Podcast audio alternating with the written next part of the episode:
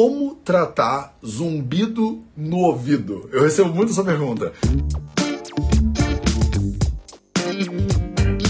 Matheus, eu tenho um zumbido, como é que eu trato zumbido? Né? A gente abre umas caixinhas de stories, né? Para você poder deixar a tua pergunta, deixar a tua dúvida, né? E essa do zumbido, inclusive já respondi, mas eu vou responder de novo porque ela chega o tempo inteiro.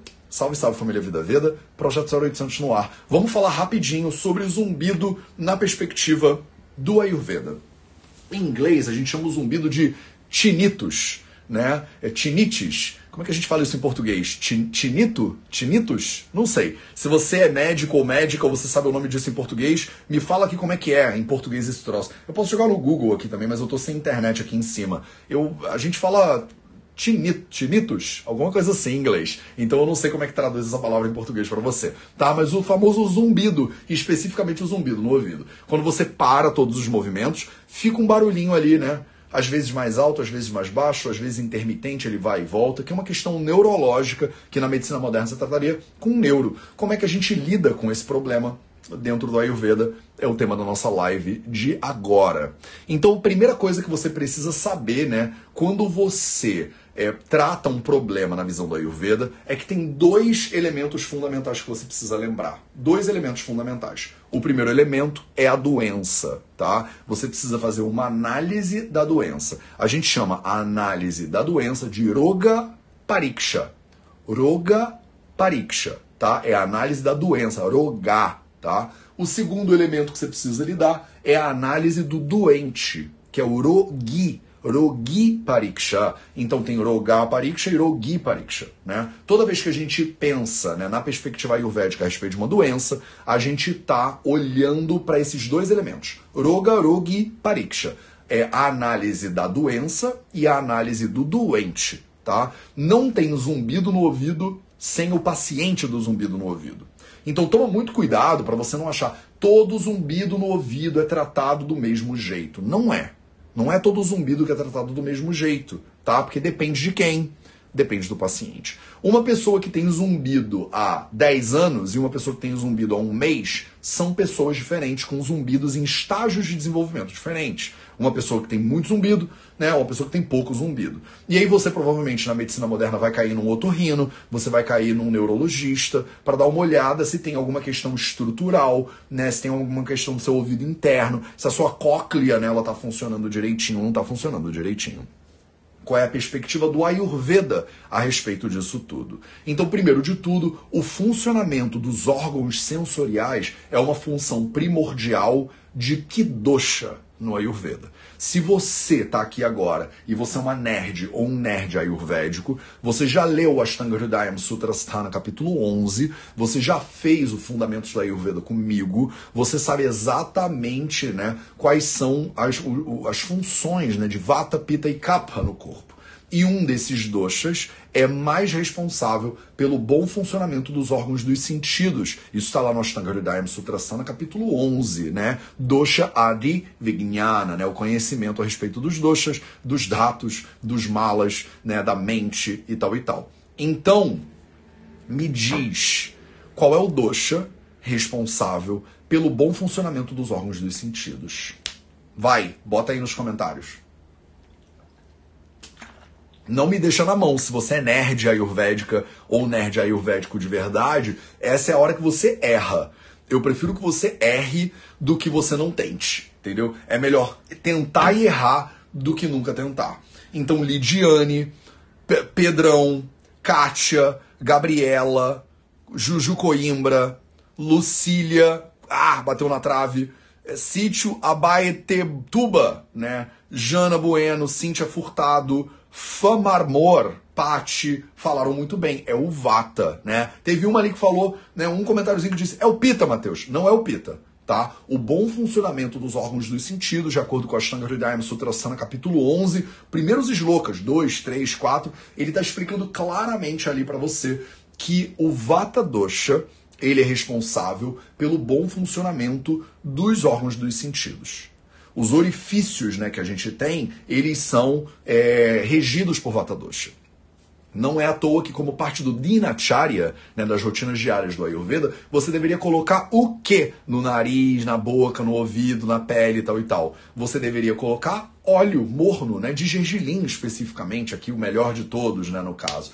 Por que, que você deveria, Matheus, botar óleo morno de gergelim nos seus órgãos dos sentidos? Porque eles têm uma tendência a agravar o Vata Dosha, né? como os seus ouvidos, nariz e tal e tal tem tendência a agravar de vata, a gente bota o olhinho ali para ajudar uma apaziguada no vata, tá? Então, no momento que você tem um desequilíbrio de vata dosha, o vata dosha, ele sai do lugar natural dele, ele flui em direção à cabeça, quando ele entranha na sua cabeça, ele gera um monte de desequilíbrios, tá? E aí eu te pergunto, de novo, essa live é uma live meio nerd ayurvédica tá? É uma live um pouquinho mais nerd.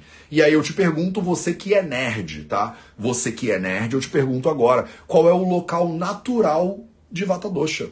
Qual é o local natural de Vata Dosha? O Vata tá na cabeça, agravando os órgãos dos sentidos e gerando o zumbido. Então a gente já sabe que o zumbido é normalmente um desequilíbrio de Vata Dosha agravado na cabeça. Mas a cabeça não é o lugar natural do Vata. Qual é o lugar natural do Vata? Você que já leu Ashtanga Hridayam Sutrasana, capítulo 1, é o primeiro capítulo desse livro. É a introdução ao conhecimento do Ayurveda. Você que é terapeuta Ayurveda aí, que está me ouvindo agora, você tem que saber esse negócio. Você tem que saber esse negócio. E especificamente, se você quiser tirar uma micro-onda, você vai saber esse negócio em sânscrito. Você vai saber um negócio desse negócio em sânscrito. Né? Então, qual é o habitat natural, né? o habitat natural, disse Mabel Danneman, musa Mabel Danneman, disse perfeitamente. Dani também disse maravilhosamente. Teve uma galera que bateu na trave aqui, tá? Porque vocês falaram cólon, intestino, não é cólon intestino, tá? Ashtanga Hridayam Sutrasana capítulo 1, né? O Kapha Dosha, ele prevalece do Hridayam para cima, Pita Dosha prevalece entre o coração e o umbigo, e Vata Dosha prevalece do umbigo para baixo. Não é no primeiro chakra, não é na região do quadril, não é no cólon, tá? É da cintura do, do umbigo para baixo. Especificamente em Pakoshaya.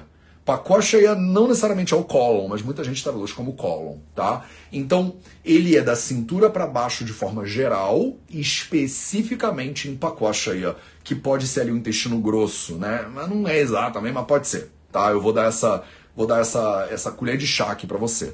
Então, Vata Dosha prevalece do umbigo para baixo, especificamente na região de Pakoshaya, onde a comida já foi digerida, digamos assim, tá? Não é no intestino só, não é na cintura, não é no quadril, é do umbigo para baixo, tá? Se o Vata, o lugar natural dele é do umbigo para baixo, ele vai para a cabeça e ele pode gerar uma série de problemas. Tá? Então, o zumbido, né, a, como é que é? A fisiopatologia né, do zumbido é mais ou menos essa. É o vata, que é natural ali da cintura para baixo, ele desloca né, para a cabeça e aí ele afetando né, os seus órgãos de sentidos, ele gera essa sensação de zumbido. E aí como é que a gente trata? Né? Como é que a gente trata? A gente trata indo primeiro na causa do problema. Quer dizer, aí eu entro em Rogi Pariksha, né? A análise do paciente. Eu não tenho como te dizer como é que todo mundo deveria tratar zumbido. Porque aí eu não estou honrando a tua individualidade, a tua particularidade. Isso não seria medicina de precisão. Né? Medicina de precisão, que é a natureza do Ayurveda, é olhar para a pessoa e tentar entender o que, que aconteceu com essa pessoa. Né? Por exemplo, né? Por exemplo, você é uma pessoa que suprime muito os seus impulsos fisiológicos. Né? Você suprime muito impulsos fisiológicos. Vai lá no Ashtanga Hridayam Sutrasana capítulo 4, ele fala muito, né? O que, que acontece quando você suprime os seus impulsos fisiológicos. E os impulsos fisiológicos suprimidos, você tá fazendo reunião direto, aí você tá com vontade de ir ao banheiro, mas você não vai. Você prende a sua vontade ao banheiro né? Você é meio constipado, por exemplo, você é meio constipada, por exemplo. Isso tudo aí vai gerar o quê? Vai gerar um movimento que a gente chama de movimento contrário do natural de Vata, que a gente chama de Avarana em sânscrito, né? Então o Vata, que ele deveria fluir para baixo, ele bate, ele volta. Ele bate, ele volta e ele sobe, né? Bate, volta, sobe. Né? E aí, quando ele sobe, ele afeta dados locais do corpo que não são locais de residência, como a gente fala de Vata Dosha. E aí, dentro desse processo, que é o processo do Sushruta Samhita, de seis etapas né, do desenvolvimento da doença, ele acaba se é, tomando residência num lugar que não é natural dele. Quando ele finca a residência num local que não é natural dele, ele se diferencia e nessa diferenciação ele gera um monte de problemas que são difíceis de tratar. O zumbido é um desses problemas. Então, entendemos como é a, a causa do problema nesse paciente específico, eu tenho que ter um paciente para isso, eu não consigo falar de maneira aleatória, né? Temos aqui, entendemos, o vata do cara foi agravado porque ele reprime muitos fisiológicos a vida inteira, beleza, tá? Não é sempre isso, mas pode ser isso. Segunda etapa do tratamento na visão do Ayurveda, chama na Chikitsa. Shamana Chikitsa significa vamos tentar apaziguar o Vata Dosha. Como é que a gente apazigua o Vata Dosha? Qual o melhor tratamento né, para apaziguar o Vata Dosha? O melhor tratamento é usando óleo de gergelim. Né? Então isso também está no Ashtanga Sutrasthana no capítulo 1. É conhecimento introdutório do Ayurveda. Só que nada que eu estou falando é mega avançado. É tudo introdução a fundamentos do Ayurveda. Não é nem os fundamentos. É a introdução aos fundamentos.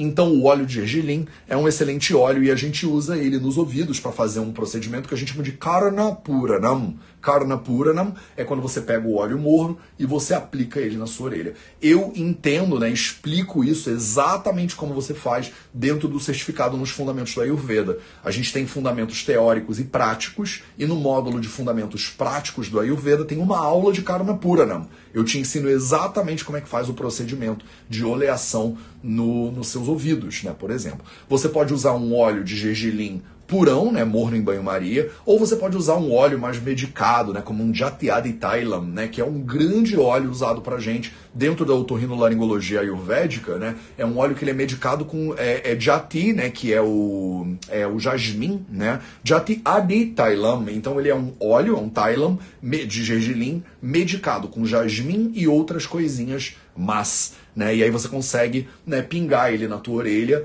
e começar um processo de tratamento desse vata. A gente faria também um shiro abhyanga, né? Uma oleação na cabeça da pessoa. A gente faria, por exemplo, um pratimarshanasiam ou um nasyam, que é a aplicação de óleo no nariz da pessoa. Tudo isso para quê? Para a gente tentar apaziguar o vata dosha que agravou na cabeça desse ser humano. Mateus, todo mundo pode fazer esse tratamento de cara? Não pode, porque você tem que entender quem é a pessoa, se ela tem digestão suficiente para o óleo, dependendo da causa do problema, não funciona tão simples assim. Mas estou querendo te explicar só para você ter algumas ideinhas aqui, né? Terceira etapa do tratamento ayurvédico, tirei a causa do problema, tratei um pouquinho o vata dosha e ainda não resolvi. Como é que eu vou fazer agora? Eu vou fazer um shodhana Chikitsa. Shodhana Chikitsa é eu vou entrar ali e vou extrair esse dosha que está gravado do corpo da pessoa. A gente tem cinco ferramentas principais para fazer isso, cinco procedimentos. Procedimentos em sânscrito a gente chama de karma e cinco a gente chama de pancha. Pancha, Karma, são os cinco procedimentos básicos que a gente usa para fazer Shodhana Chikitsa, para tirar o dosha que está gravado do corpo da pessoa. Então, como é que a gente faz Shodhana Chikitsa de Vata Dosha? Depende né, de onde o Vata está gravado. O Shodhana Chikitsa de Vata Dosha mais clássico seria um Basti Karma, né, que são os procedimentos tipo uns enemas, né, com medicado de óleo.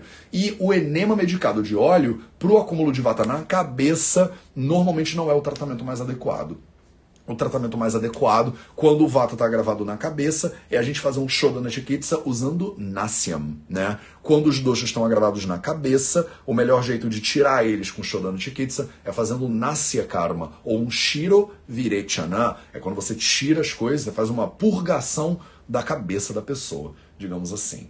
Tá claro? Então a gente falou um pouquinho sobre como tratar zumbido no ouvido, principalmente aqui dei uma nerdada forte e falei tudo isso na visão do Ayurveda. É, Matheus, no Brasil tem algum local apropriado para fazer panchakarma? Lidiane, que eu conheça não, que eu conheça não. Eu só trabalho numa clínica lá na Índia, tá? Eu tô aqui, ó, essa pulseirinha aqui no meu pulso, essa amarelinha, ela é uma promessa que eu fiz de que eu vou começar um centro de saúde no Brasil em 2022. Eu ainda não sei exatamente como isso vai acontecer, mas eu tô aqui juntando esforços. Significa que a gente vai fazer Panchakarma no Brasil em 2022? Não, ainda não. Eu ainda preciso de muitas etapas de legalização, tentar entender com o governo e tal e tal. Tem muitas regras no Brasil que a gente precisa entender, né, como é que funciona. No Vida Vez a gente faz tudo muito bonitinho, muito certinho, mas eu vou começar alguma coisa pode ter certeza. Normalmente, quando eu levo pacientes para Panchakarma, eu levo eles para o Vaidiagrama, que é a clínica que eu trabalho no sul da Índia. Só que para você ir do Brasil até o Vaidiagrama na Índia, cara, o custo é muito alto. Então eu estou tentando criar uma alternativa no Brasil que a pessoa consiga ir para fazer esses procedimentos com segurança com um Vaidya, né? Com uma pessoa que tem um treinamento bem aprofundado nisso na, lá na Índia, tá? Significa que eu quero trabalhar no seu hospital. Vambora. A gente tem muita. A gente tem muita coisa para fazer né, no mundo ainda. Tem muita gente para ajudar. Matheus, qual é o melhor óleo para bochechar? O óleo de gergelim é o melhor óleo para bochechar, tá? É, via de regra, o melhor óleo de todos que você vai usar no corpo inteiro é o óleo de gergelim. O único lugar que não é indicado aplicar óleo de gergelim são os olhos. Tá? Então você não deveria pingar óleo de gergelim nos olhos. De resto, nariz, boca, ouvido, cabeça, pele tal e tal, o óleo de gergelim ele é o mais indicado. Maravilha! Esse foi o nosso projeto 0800 falando sobre zumbido no ouvido. Falei um pouquinho para você sobre toda a perspectiva ayurvédica a respeito do tratamento, como é que você começa, como é que você entende a doença, como é que você entende o doente. Falei um pouco de fisiopatologia, inclusive para você. Talvez tenha ficado um pouquinho nerd demais, não sei. Espero que isso seja útil. Me diz aí nos comentários se você tem zumbido ou se você não tem, se isso pode te ajudar de alguma maneira, se ficou alguma dúvida, a minha equipe ela entra aqui e tenta te ajudar, te direcionar e te localizar. Maravilha? Se você está assistindo isso no YouTube e você curte esse tipo de conteúdo, se inscreve no canal, aperta o sininho. Se você acha que mais pessoas podem se beneficiar desse conteúdo, pega isso aqui e manda para tua galera. Um beijo para você e a gente se vê no próximo Projeto 0800.